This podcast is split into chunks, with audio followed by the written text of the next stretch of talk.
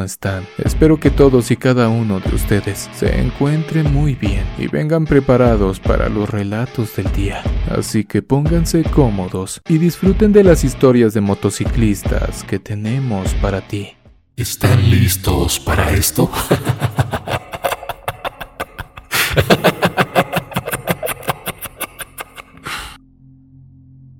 Tengo 26 años. De manera pronta les compartiré lo que hasta el momento me divertía, pero ahora ya no. Les explicaré a continuación por qué.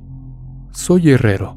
Durante muchos años había tenido que ahorrar para cumplir mi sueño, realidad que ahora me quita el sueño en ocasiones. Comencé con una pequeña motocicleta Honda 125 que a veces se me derrapaba con mucha facilidad. Serían las llantas, los frenos, qué sé yo.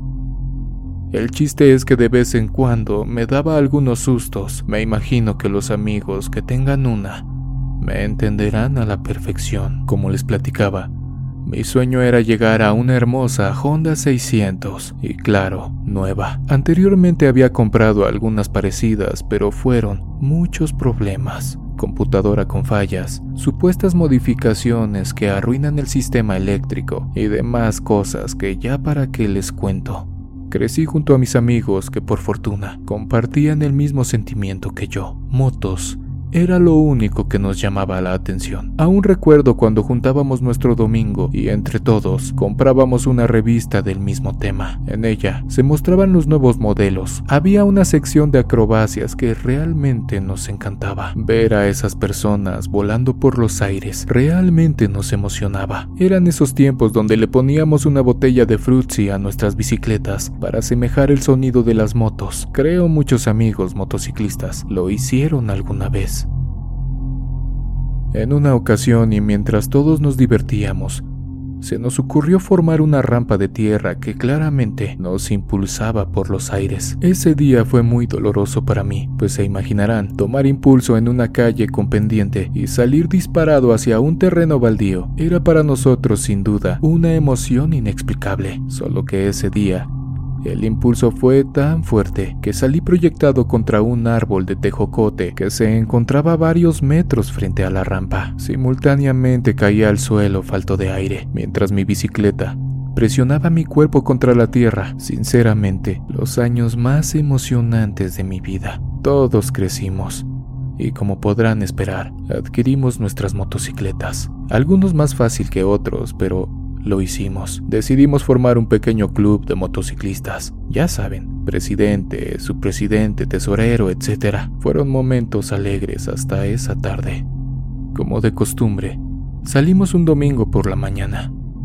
¿Quién diría que uno de nosotros no volvería a casa? Hasta la fecha, sigo insistiendo que el alcohol y la velocidad no son compatibles. Ese día habíamos decidido ir a Morelos a un pequeño evento de motociclistas. Tlayacapan es su nombre. Comimos y nos divertíamos bastante bien hasta que Carlos, como siempre, comenzó de mala copa. Ya con algunas cervezas encima, se ponía un poco agresivo con los demás moteros. Y la verdad, a veces lo dejábamos pues entenderán que somos personas adultas y tenemos que hacernos responsables de nuestras acciones. Lamentablemente, ese día lo dejamos.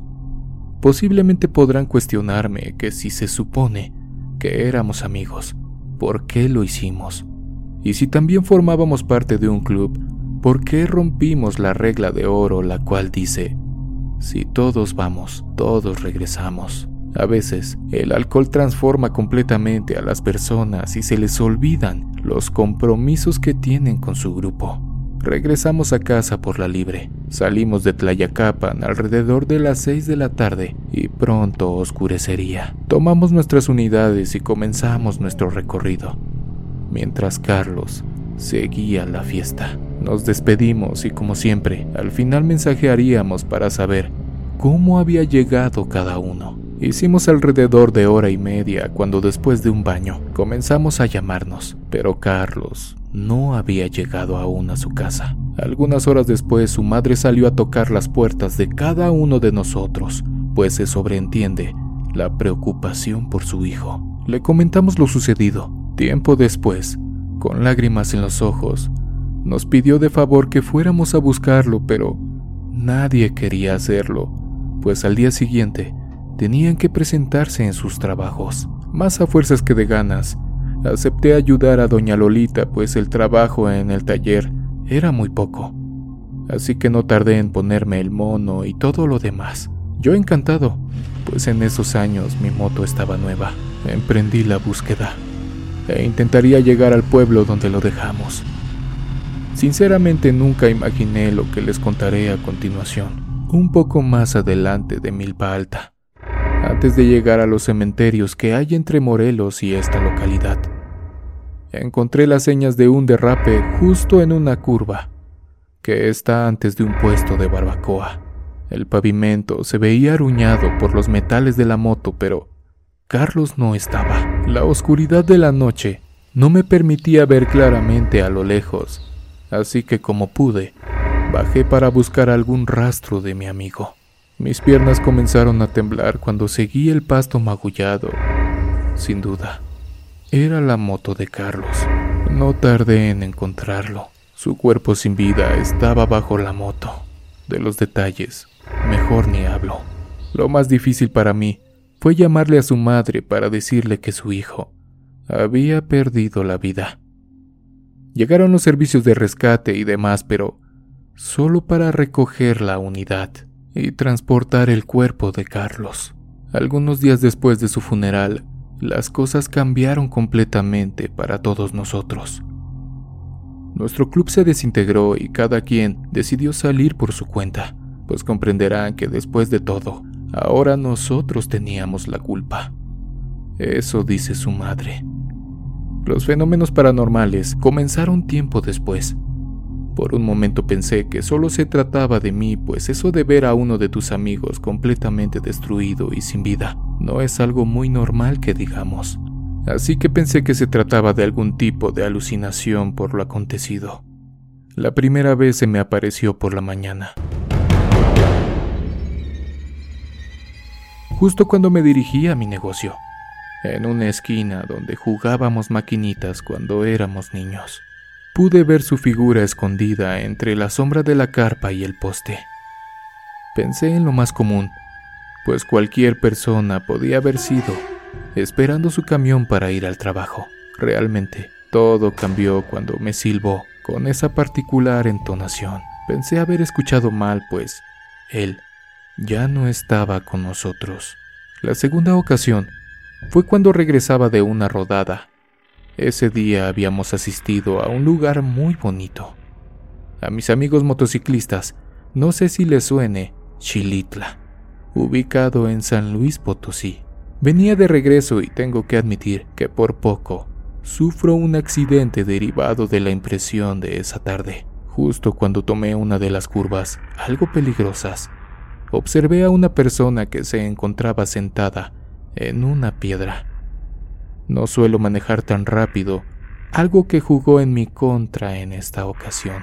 Cuando pasé frente a él, pude ver su rostro y como podrán intuir, sí era Carlos, mirándome perdidamente sin ningún gesto, como mirando al vacío. Cuando regresé la mirada a la carretera, por poco me caigo. Pude sentir como mi llanta trasera se deslizaba hacia el guardarriel, debido a la gravilla o tierra que hay en la orilla de la carretera. Por fortuna, la llanta nuevamente recobró su adherencia al pavimento y pude salir bien librado de esa situación.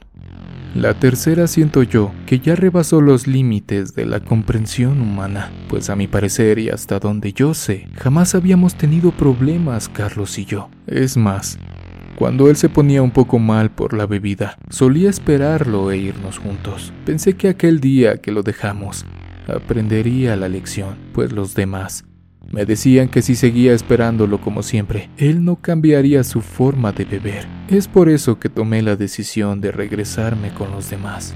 Nuevamente sucedió por la mañana. Para poder llegar a mi motocicleta, tengo que cruzar el patio de la casa, y es algo grande ya que anteriormente mi abuelo se dedicaba a la renta de simbra para losas, polines y tarimas que abarcan bastante espacio. Para ahorrar luz, apagamos todas las luces de abajo incluyendo las series de la Virgencita que mi madre puso en su negocio, ya que ahora ella administra la simbra, cosa de la cual me arrepentí más adelante.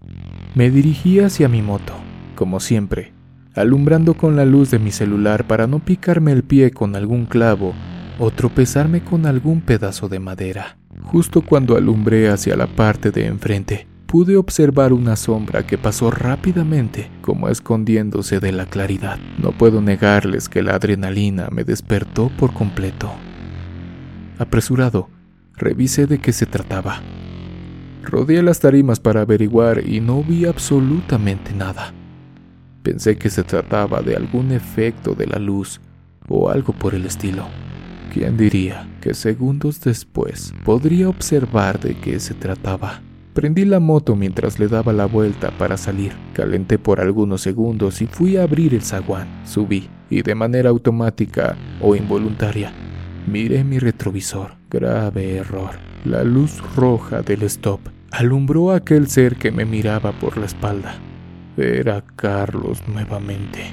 Pero ahora, las cuencas de sus ojos estaban vacías. Tuve que salir de ahí justo cuando vi que comenzaba a abrir su boca de forma extraña y aterradora.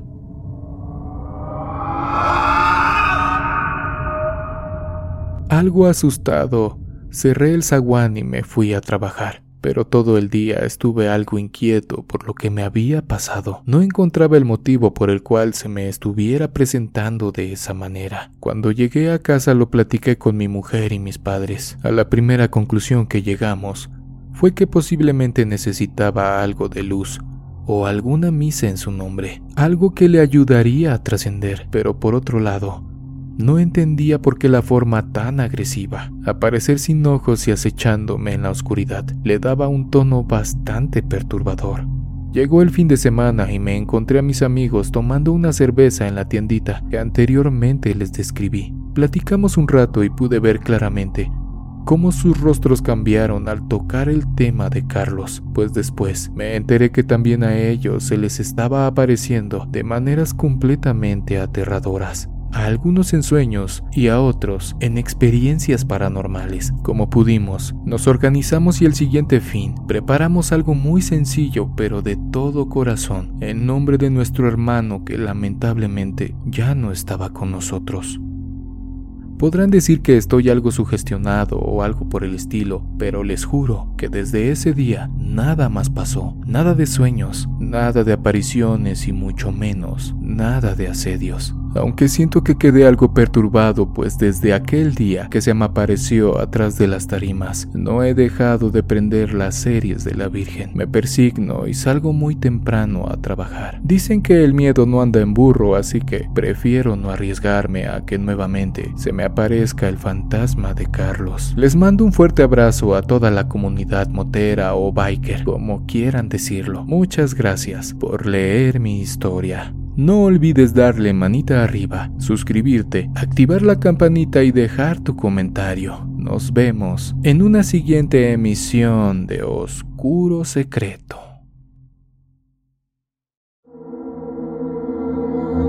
¿Quieres escuchar las historias de terror que más te gustan sin cortes comerciales? Puedes convertirte ahora en miembro de ACAST